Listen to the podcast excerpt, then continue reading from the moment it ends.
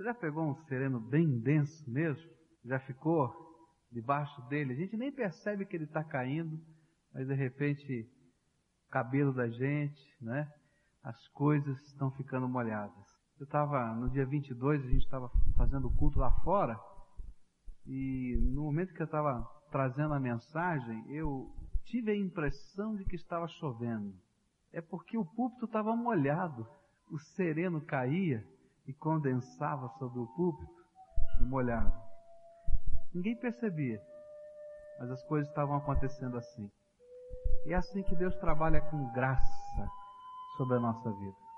Talvez você não esteja percebendo o que Deus está fazendo com você. Deus está mexendo na tua casa, Deus está mexendo nos teus negócios, Deus está mexendo nos teus sentimentos. E como aquele sereno que vai caindo suave, gostoso, o Espírito de Deus está trabalhando a tua vida. Ele está trabalhando porque ele tem um projeto para você, ele tem um plano para você, ele tem um propósito. Mas é gostoso perceber, num dado momento, que a gente foi tocado, que a gente foi mexido, que a gente foi abalado pela graça de Deus. Eu queria orar junto com você nessa hora, porque nós vamos pedir a Deus que já vem fazendo assim, exatamente assim, mexendo com a tua vida. Que nesta noite Ele abra os teus olhos para perceber, para que você perceba o projeto dele para a tua vida. Você concorda? Ele vem trabalhando suavemente. Mas eu queria que você desse liberdade para o Espírito de Deus trabalhar com aquela, aquele abalo sísmico que mexe com a tua vida, da direção, da certeza, da rumo, e que não dá para a gente voltar mais atrás, porque a gente sabe para onde Deus quer que a gente vá. Concorda em orar assim? Você sabe onde você está se metendo? porque Deus vai responder essa oração. Deus vai falar, se você der essa liberdade para Ele. Deus vai mover-se em graça sobre as nossas vidas. Então, curva a tua fronte e a primeira oração é tua. Reconhece que o Espírito de Deus tem trabalhado a tua vida como o sereno que cai suavemente. Mas dá liberdade agora para ele fazer o que for preciso. Diz para ele revelar a vontade dele, o projeto dele, o plano dele. E faz já um pacto, Senhor, o que tu tiveres para mim, eu quero, porque aquilo que tu queres é sempre o melhor. Querido Senhor, recebe a oração do teu povo agora. E Senhor, derrama da tua graça sobre nós aqui hoje. Abre os nossos olhos Dá-nos percepção do teu reino e da tua vontade. Sabemos, Senhor, que tu tens feito isso de maneiras tão impressionantes. Mas agora, Senhor, chacoalha, abala as estruturas da nossa vida. E dá-nos, Senhor, o privilégio de ouvir a voz do Senhor, nos dizendo a tua vontade específica para a nossa vida nós queremos não somente ouvir, mas atender. Tem liberdade, faz a tua vontade, porque, Senhor, a tua vontade é a verdadeira alegria e felicidade do teu povo. E nós reconhecemos isso e te pedimos, manifesta-te aqui. Ó Senhor, reconhecemos que somos pecadores, falhos, cheios de defeitos, e que se o Senhor fosse esperar a gente estar pronto para nos usar, nós nunca poderíamos fazer nada.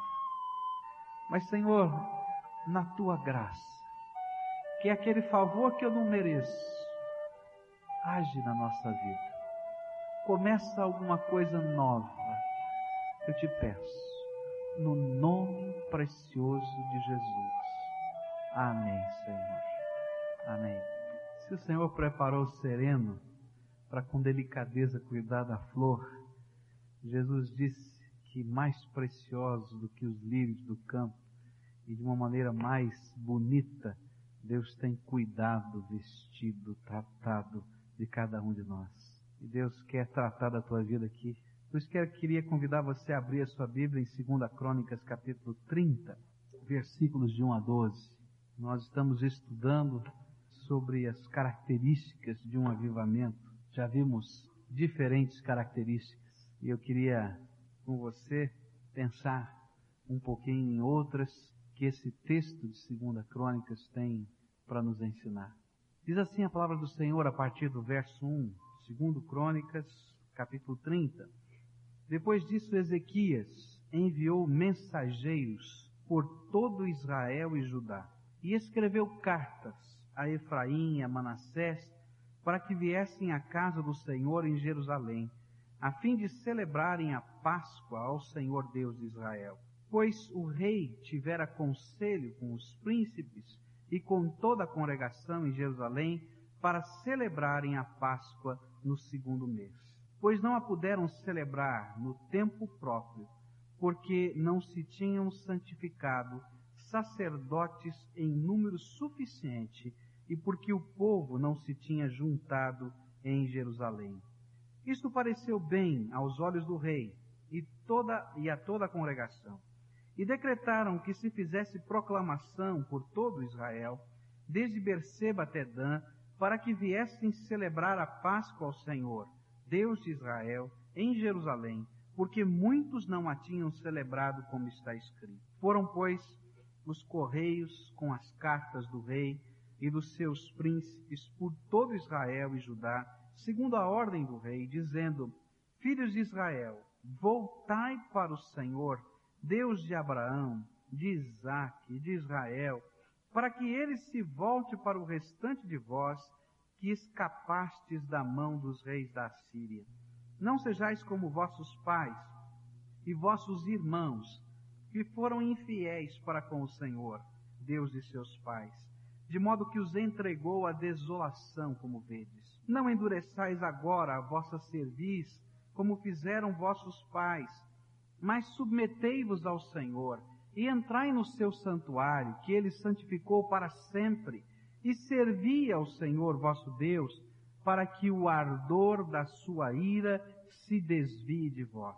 Pois, se voltardes para o Senhor, vossos irmãos e vossos filhos acharão misericórdia diante dos que os, os levaram cativos e tornarão para esta terra, porque o Senhor vosso Deus é clemente e compassivo e não desviará de vós o seu rosto se voltardes para ele. Os correios, pois, foram passando de cidade em cidade, pela terra de Efraim e Manassés, até Zebulon, porém riam-se e zombavam deles. Todavia alguns de Azer e de Manassés e de Zebulon se humilharam e vieram a Jerusalém. E a mão de Deus esteve com Judá, dando-lhes um só coração para cumprirem a ordem do rei e dos príncipes conforme a palavra do Senhor. Eu queria que vocês estivessem entendendo um pouquinho do que está acontecendo. Havia uma grande ameaça na terra. O mais poderoso exército do mundo estava invadindo a Palestina. A Síria era a potência bélica mais forte do mundo naquele tempo. Algumas vezes, o próprio faraó do Egito tentou se levantar forças contra, contra a Síria nesse tempo e perdeu. O Estado de Israel, o norte, porque nesse momento o reino estava dividido em duas partes, Judá e Israel, Israel estava sucumbindo debaixo da guerra. Ele seria conquistado totalmente, pouco tempo depois deste texto que nós lemos, e deixaria de existir para sempre as dez tribos de Israel, que compunham o reino do norte, iriam se espalhar e nunca mais voltariam para sua terra. Mas simultaneamente a esta situação tão grande, difícil, Deus estava levantando um avivamento no reino do sul, Judá. E era este avivamento, quando a gente vai lendo a história, que vai fazer com que a nação seja preservada. E enquanto o reino do norte cai, ela vai permanecer por mais quase um século firme, porque o Senhor é que estava sustentando aquele povo. E nesta hora, Deus está dando a última oportunidade, só que eles não sabiam. E Deus fez com que aquele avivamento que estava acontecendo no sul pudesse ser de alguma maneira uma bênção no norte. E era, na verdade, a última oportunidade das dez, tribos de Israel de se reconciliarem com o Senhor e de acertarem os seus passos com o Senhor. Deus manda avivamentos sobre a terra em momentos da história que são cruciais. Aqueles que estão vivendo esses avivamentos não conseguem discernir o que vai acontecer logo mais. Mas Deus, na sua sabedoria, derrama poder, derrama graça, derrama algo que é especial para chacoalhar o povo, acordar, despertar, porque ele sabe o que vem adiante. Uma das coisas que são a característica mais importante ou mais distintiva dos avivamentos é aquilo que vai acontecer nos versículos de 1 a 12. O avivamento sempre será um mover do Espírito Santo, levando o seu povo a evangelizar e a fazer missões. Aquele pequeno grupo que começou e que estava despertado, sentiu o desafio do Espírito de Deus de comentar, de falar, de desafiar toda a nação, não somente o reino de Judá ao sul, mas o reino do norte, Israel, e dizer que era tempo de voltar para o Senhor antes que fosse tarde demais. E é disso que fala os versículos de 1 a 12. Esse movimento de Deus em direção, mexendo o povo, despertando o povo para sair das suas localidades, para dizer às pessoas que agora é a hora de voltar, agora é a hora, porque pode passar a oportunidade. Sabe por que isso acontece?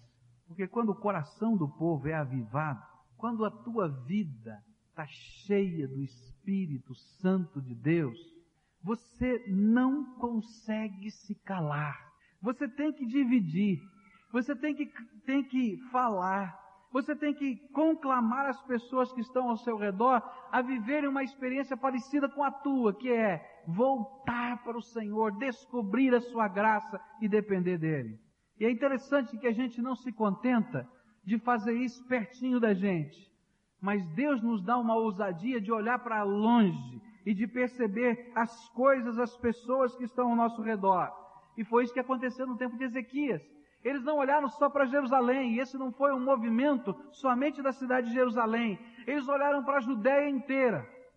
Eles foram até o extremo sul e foram até o extremo norte.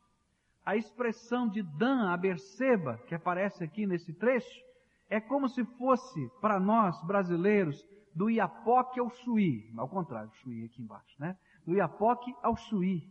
É o Brasil inteiro, é o lugar todo, o reino todo, tem que ir para todo lugar. Esse povo tem que saber que nós vamos celebrar a Páscoa do Senhor, que nós vamos reafirmar o pacto com o Deus que nos tirou do Egito há tanto tempo atrás e nos fez ser seu povo. Era esse o sentimento do coração. Jesus explicou muito bem como é que isso funciona. Lá em Lucas capítulo 6, versículo 45, no finalzinho desse texto, Jesus disse o seguinte: A boca fala do que o coração está cheio. Então, quando tem um avivamento e você está vivendo uma vida cheia do Espírito de Deus, a tua boca vai falar do que está enchendo o teu coração.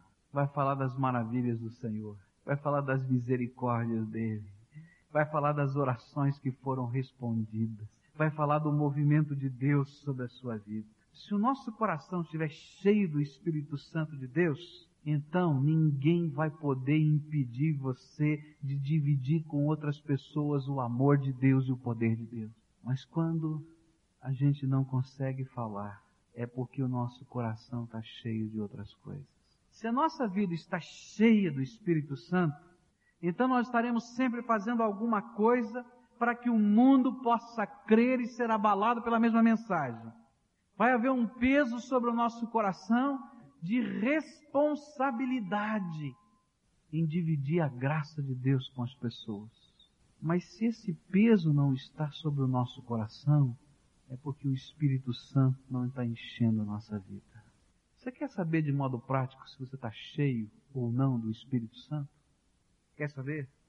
Então é simples. Olha para dentro da tua vida e veja se há um fogo dentro de você que não lhe permite deixar de falar de Jesus a qualquer pessoa em qualquer circunstância. Está acontecendo isso na tua vida? Então pode ter certeza que você está cheio do Espírito, porque a boca fala do que está cheio o coração. Mas se você estiver acomodado, se a necessidade das pessoas ao seu redor, de Jesus, de salvação, não mexe com a tua vida, é porque o teu coração está cheio de outras coisas, mas não do Espírito Santo de Deus.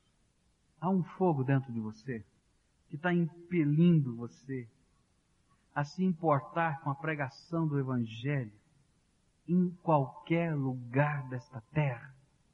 Fala a verdade. Está mexendo com a tua vida? É aquilo que quando você vai orar, está mexendo com você para dizer, Senhor, tenha misericórdia. É aquele sentimento que quando você pensa em fazer uma contribuição, uma oferta, você diz, olha, Senhor, eu quero ver o teu reino se espalhando na terra. Se a resposta é sim, eu quero dizer para você que você está cheio do Espírito Santo de Deus. Mas se a resposta é não, eu posso dizer para você com toda a autoridade da palavra de Deus que uma dentre duas coisas estão acontecendo com você. Ou a tua vida está gelada, ou a tua vida está morna.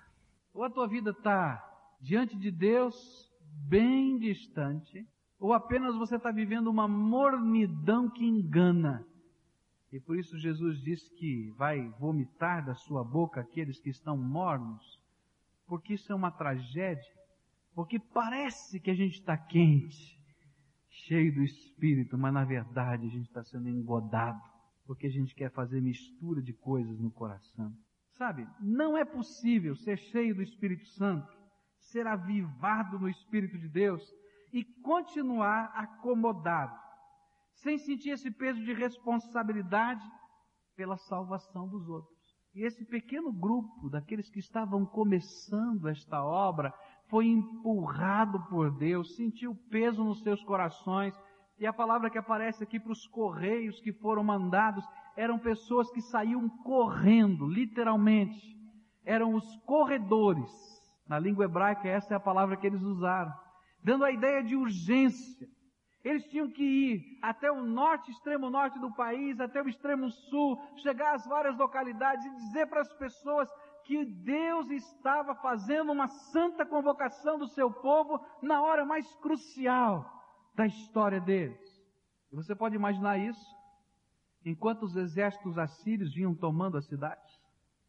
Você pode imaginar esses missionários falando de Deus e dessa convocação do Senhor, enquanto a guerra estava eclodindo em tantos lugares e a destruição do país do norte estava caindo, e eles estavam lá dizendo: Olha, tem uma esperança, tem uma solução, tem um caminho, volta para o Senhor.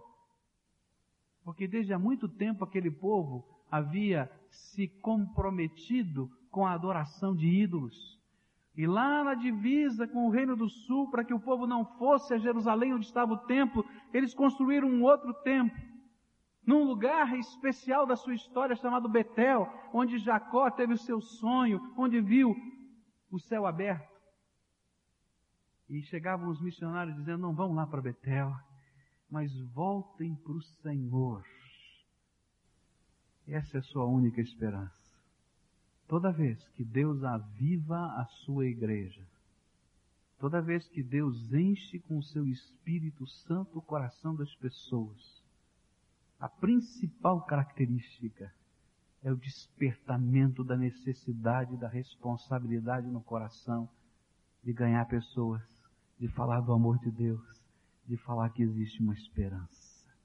E ainda que o mundo esteja caindo aos pés, a gente pode chegar com toda a autoridade e dizer: tem esperança se você voltar para o Senhor, porque Ele é a nossa esperança. Eu queria contar um pouquinho de história para você. Eu fiquei impressionado com um movimento na história, um movimento de avivamento que aconteceu entre os morávios. Um homem chamado Zinzerdorf, que era um conde, donatário de vários, várias terras, foi tocado por Deus, foi alcançado pelo Espírito de Deus, convertido, e ele começou a perguntar ao Senhor o que, que ele podia fazer para o seu reino. E aquele era um momento na história muito complicado, porque uma perseguição estava nascendo, eclodindo em vários, vários países da Europa, onde aquelas pessoas que estavam buscando a Deus com interesse de coração e não apenas com a religiosidade da sua tradição, começavam a ser expulsas, perseguidas, presas e não podiam ficar nas suas localidades. Na Inglaterra, não podiam porque não se conformavam com os parâmetros da igreja anglicana e eram chamados de não conformistas e expulsos, ou para a América ou para outros lugares do mundo. E esse conde disse o seguinte: sabe de uma coisa? Eu tenho tanta terra, e então eu vou convidar esse povo todo que está expulso dos seus lugares para virem para as minhas terras. E ele chamou aquele lugar de a vinha do Senhor.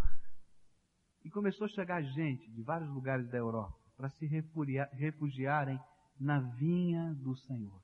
Mas Deus tinha um projeto para essa vinha. Um projeto muito especial. E aquele povo foi chegando, foi se instalando, começou, começaram a surgir cidades, vilas. A maioria desse, dessas pessoas que vinham eram artesãos, começaram a montar os seus negócios. Deus abençoou aquilo tudo. Aquilo em pouco tempo cresceu. Entre os anos 1722 a 1727, houve uma explosão de crescimento na vinha do Senhor. Mas Deus tinha um projeto para isso. Essas coisas não acontecem por acaso, Deus tem propósito. E então, aquele povo ali reunido começou a descobrir algumas coisas importantes. Em 1727, entre 1722 até 1727, aquele povo brigava que nem gato e cachorro. Sabe por quê? Você pode imaginar? Gente de país diferente, cultura diferente, costume diferente e denominação diferente tendo que viver na mesma terra. Então eles começaram a brigar. Houve lá uma situação de conflito e tudo mais, várias situações de conflito. À medida que havia prosperidade, entrava dinheiro, eles estavam discutindo seus problemas também de negócios. Até que em 1727, no dia 13 de agosto, Deus derramou um grande avivamento naquele lugar. Num culto de celebração da ceia, alguma coisa extraordinária de Deus aconteceu. E aquele povo começou a entender algumas coisas extraordinárias.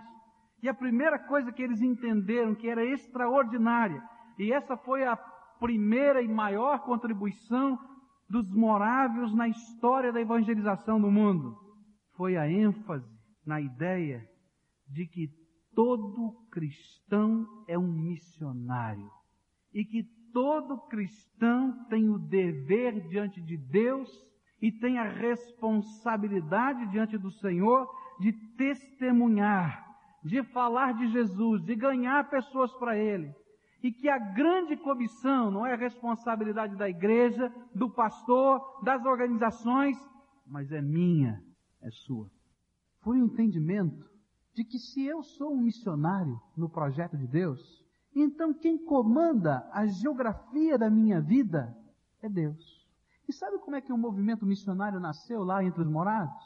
Aqueles artesãos começaram a orar, Senhor, se eu tenho a responsabilidade pelo cumprimento da grande comissão, isso não é um problema da igreja A, B, C, do líder A, B, C, mas eu sou o teu missionário, então onde é o meu lugar no teu reino para que eu possa plantar a minha missão?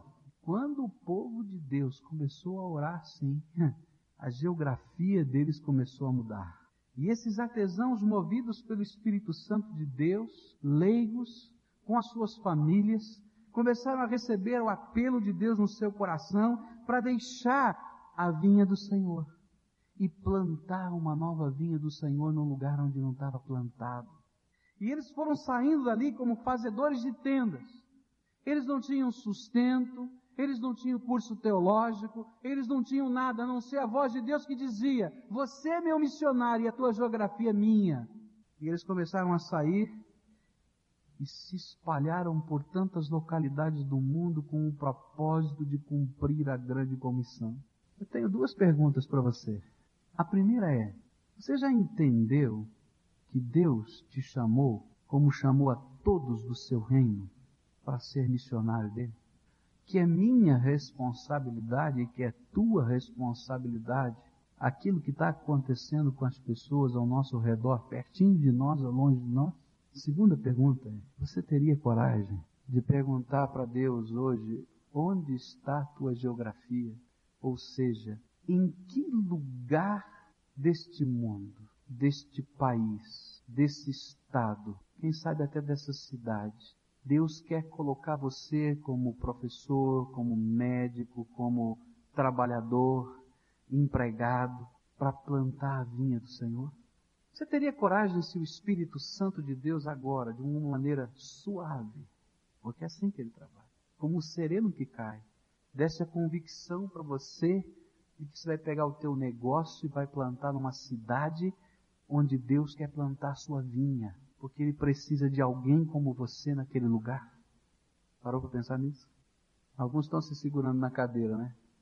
Porque eu tenho certeza que se a gente orasse assim, Deus ia começar a dizer algumas coisas para a gente. Se levanta, deixa a tua casa e a tua parentela e vai para onde eu vou te mostrar. Porque eu tenho uma benção e quero fazer de você uma benção para todas as nações dessa terra. Agora você quer ver uma coisa interessante? Como nós temos dois pesos e duas medidas. Muitos de nós que estamos aqui, um dia, quando entraram numa empresa A, B ou C, assinaram um compromisso, um contrato de trabalho, que colocava a geografia da sua vida e da sua família nas mãos de uma empresa. Em que você sabia em qualquer momento da tua história, aquela empresa poderia dizer, saia da cidade de Curitiba, vai para o Rio de Janeiro, vai para o interior do Paraná, porque você vai ser transferido, porque a nossa empresa tem um projeto para você. Tem gente assim que trabalha sob essa condição em alguma empresa, que levanta a mão só para a gente ter uma ideia. Tem alguns? que podem ser remanejados pela sua empresa? Tem algumas mãos levantadas. Mas você já parou para pensar que muitos de nós não temos coragem de fazer isso com o Deus eterno? E dizer, Senhor, a geografia da minha vida está na tua mão, para que o Senhor me dirija para onde o Senhor quiser. Aqueles moráveis, aqueles moráveis se entenderam isso. E Deus começou um movimento gostoso de avivamento lá, e aqueles homens começaram a orar pedindo, Senhor, onde é que a tua vinha tem que ser plantada? E sabe o que aconteceu? Em dez anos de avivamento desse povo, aquele bando de refugiados, sem eira nem beira, sem nenhuma instituição missionária das grandes igrejas daquele tempo, das instituições poderosas daquele tempo, fizeram mais por missões do que dois séculos da história dos protestantes evangélicos no mundo antes deles. Simplesmente porque alguém entendeu, nesse ardor do Espírito Santo na sua vida, numa vida cheia do Espírito, que era sua responsabilidade, aquilo que acontecia com os outros seus semelhantes que precisavam da graça de Deus. Porque entendiam que quem governava a geografia da sua vida era o Deus Todo-Poderoso. Em 1732, eles foram para as Ilhas Virgens. Em 1733, eles foram para a Groenlândia. Em 1734, você já pensou em 1733, um artesão se mudar para Groenlândia para evangelizar Esquimó? Só pelo Espírito de Deus. Em 1734, para a América do Norte, em 1735 eles foram para a América do Sul. Em 1736 para a África do Sul. Em 1771 para Labrador. Quase no Oriente.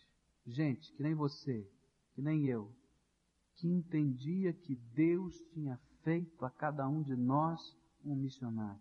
que essa era nossa responsabilidade e que queria ser movido pelo Espírito, pelo vento do Espírito, colocado em qualquer lugar.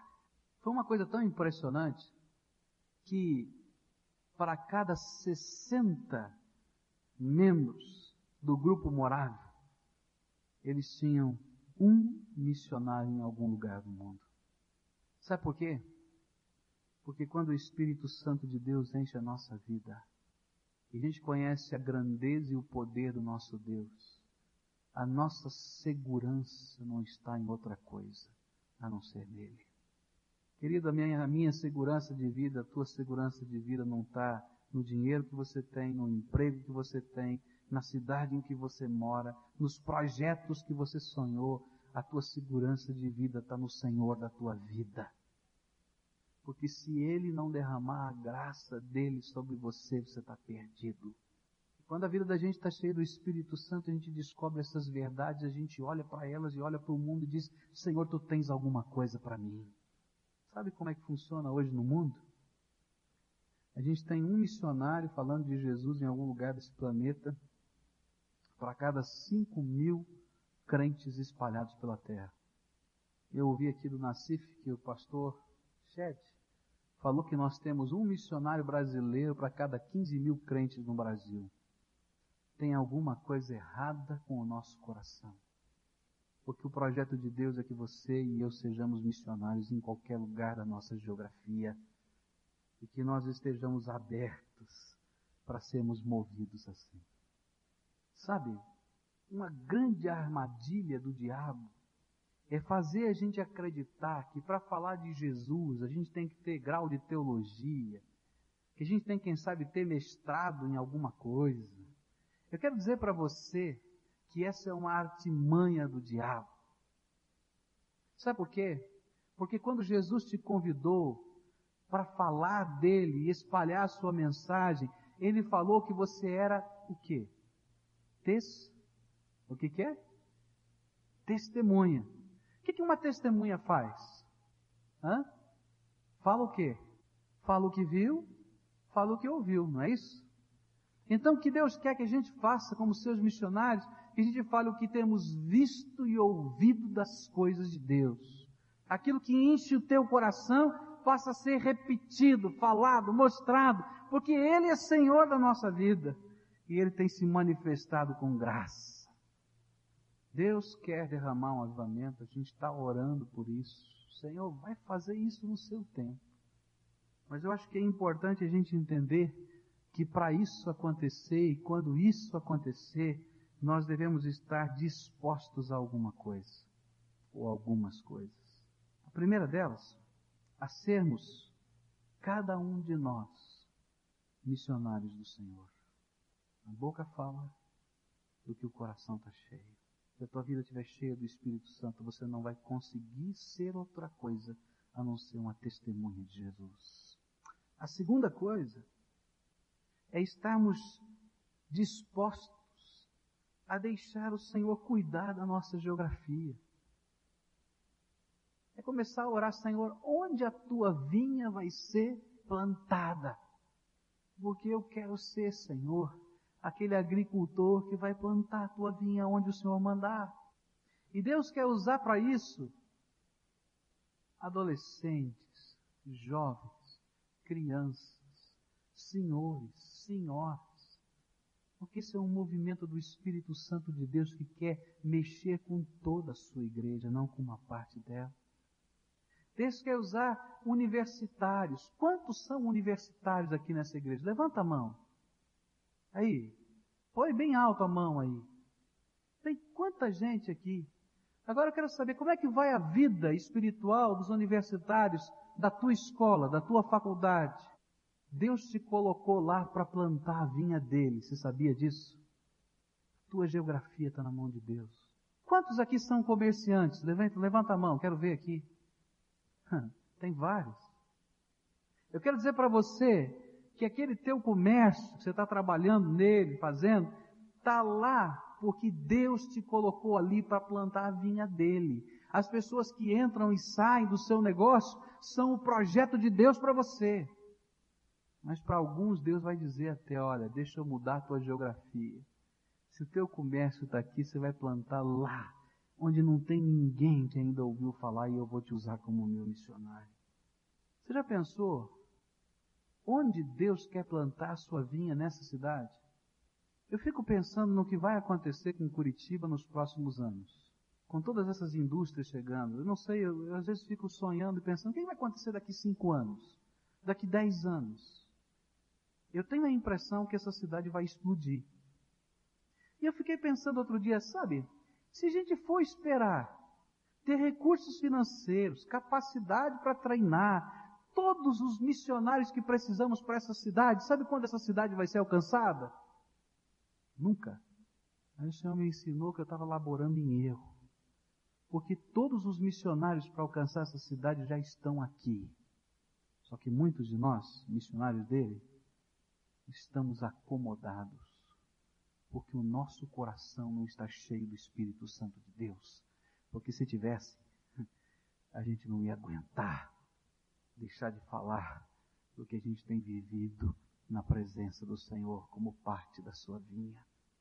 Qual vai ser a próxima congregação dessa igreja? Talvez na sua casa, com os teus vizinhos. E sabe quem vai ser o dirigente dela? É você. Porque você é o missionário de que Deus plantou naquele lugar para a glória dele. Eu ouvi de uma igreja que viveu uma experiência muito interessante alguns anos atrás. Deus começou a falar sobre a geografia no coração de algumas pessoas dessa igreja. Algo parecido com o que a gente está vivendo agora. E Deus tocou o coração de um grupo de homens. Homens, escuta aqui para você. Um grupo de homens que Deus tocou o coração de começar tudo de novo os seus negócios numa cidade diferente. Eles moravam em São Paulo. E Deus tocou o coração deles de, de mudarem-se para Campinas. E três famílias se mudaram de São Paulo e para Campinas, dizendo: O Senhor está nos levando lá para plantar uma igreja. E Deus confirmou a fé daqueles homens que estavam dispostos a colocar nas mãos do Senhor a sua geografia. E hoje existe uma grande igreja na cidade de Campinas que nasceu porque três famílias tiveram a coragem de ouvir a voz do Espírito Santo. Depois de alguns anos, aqueles irmãos lá de Campinas que tinham vivido essa experiência começaram a orar. E Deus levantou mais algumas famílias. E eles disseram: Sabe, Deus está nos levando para Ribeirão Preto.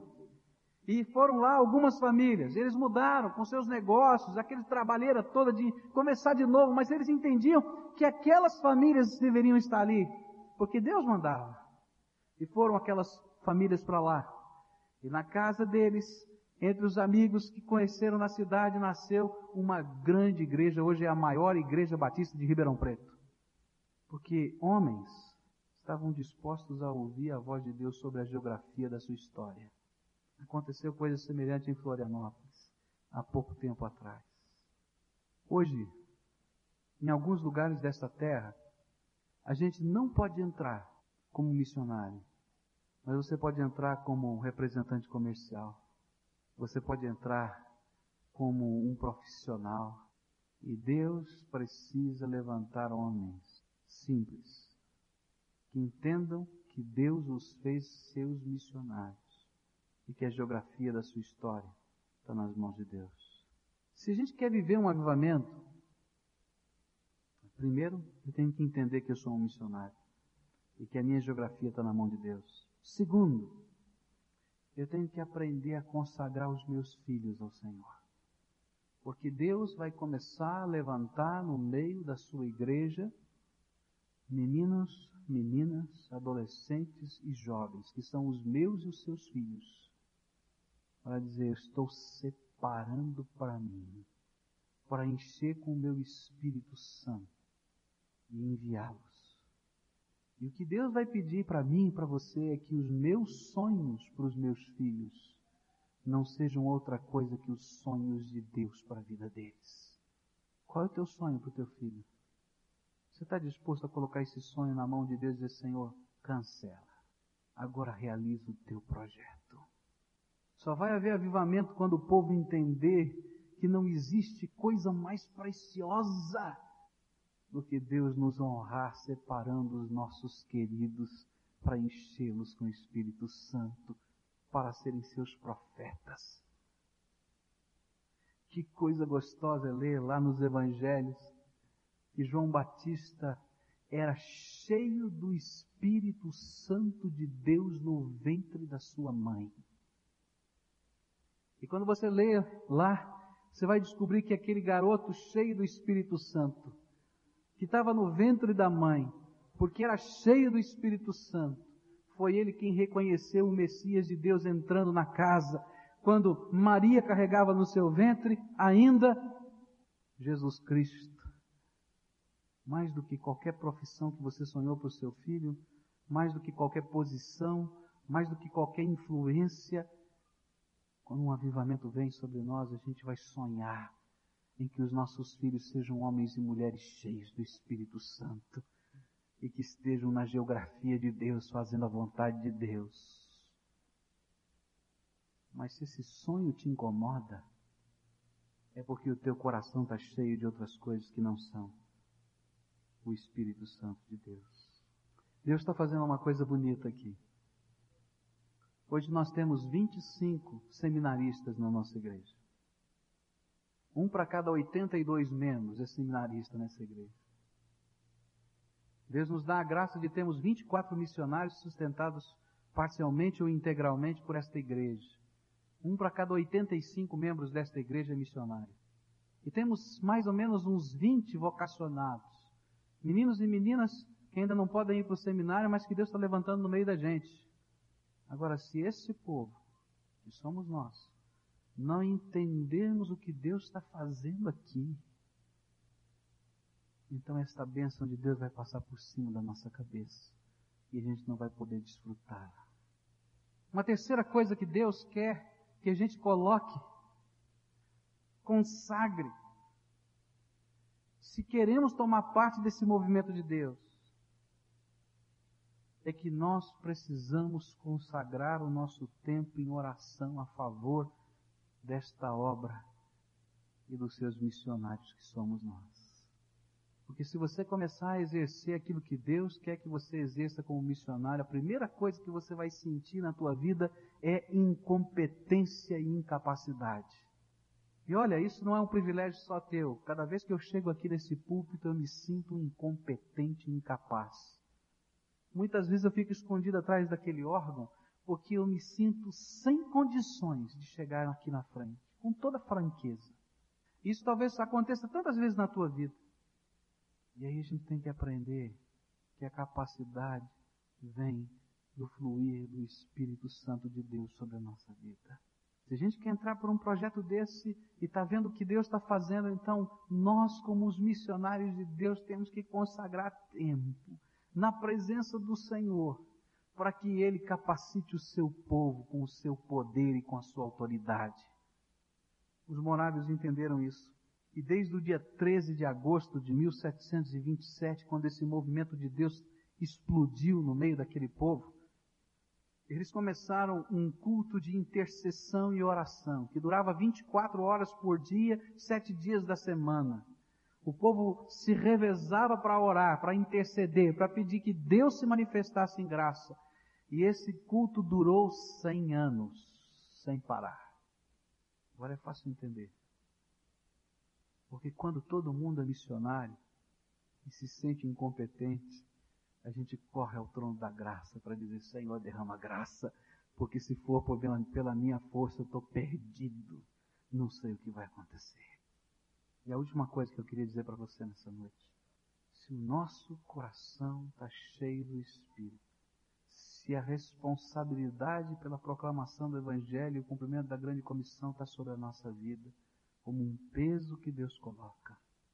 Se um dia a gente já decidiu em colocar nossa vida à disposição do projeto de Deus, então é impossível não investir o nosso dinheiro no cumprimento desse projeto. Você quer ver se você está vivendo uma vida cheia do Espírito Santo não está? É quando a gente não tem coragem de investir no reino de Deus então o nosso coração está cheio de outras coisas. Porque a gente coloca o dinheiro da gente naquilo que a gente acredita. Um avivamento é deixar Deus fazer essa obra na vida da gente. É assumir o peso dessa responsabilidade.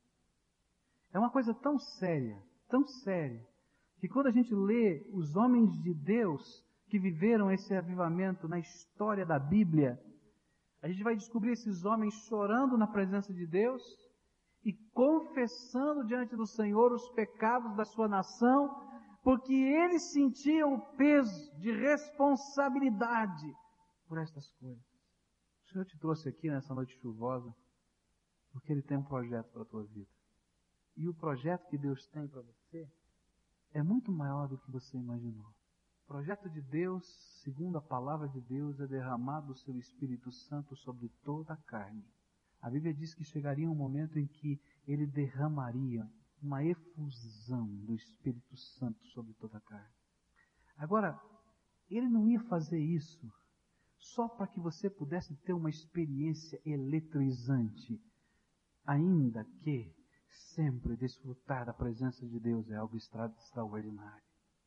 Mas ele faria isso e, vai, e faz isso para que o seu povo seja capacitado a fazer aquilo que é o projeto de Deus, que é ser um missionário nessa terra.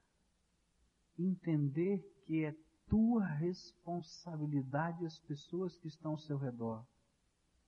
Que um dia quando a gente se apresentar diante do Senhor e alguns daqueles que nós conhecemos disserem para o Senhor: Nunca ouvi esta verdade. O Deus Todo-Poderoso há de olhar para nós e dizer assim: O sangue desse aqui estou contando para cobrar da tua mão, porque eu te pus como meu missionário do lado dele e você nunca fez nada. E eu acho que esse dia vai ser um dia terrível. Porque eu quero crer que alguns vão dizer: estou indo para o inferno por tua causa. Por que, que você nunca falou? Por que, que você nunca disse dessas coisas? Eu acho que um outro dia terrível na história vai ser o dia do arrebatamento. Porque a Bíblia diz que um vai e outro fica. E eu creio que Deus não vai nos tirar nem um segundo da sua da consciência. Enquanto a gente estiver subindo e a gente vê aquela multidão subindo, a gente vai identificar pessoas ali, para quem Deus nos constituiu suas testemunhas e missionários. Deus vai nos mostrar a nossa geografia. Deus vai nos mostrar a nossa história. E o grande desafio do Espírito Santo de Deus para mim e para você nessa noite é que nós estejamos dispostos a fazer algumas consagrações. A primeira é: Senhor, entendi e assumo a minha responsabilidade como teu missionário aonde o Senhor me colocou. Senhor, a minha geografia de hoje em diante é tua. Faz o que o Senhor quiser. Eu quero estar no centro da tua vontade. Senhor, os meus filhos e os filhos dos meus filhos, até que o Senhor volte, eu quero que sejam cheios do teu Espírito Santo e que o Senhor os use na sua glória. Senhor, eu preciso de suprimento. Então eu quero, Senhor, ter um pacto contigo em que eu possa ter um encontro marcado com o Senhor para ser suprido da tua graça.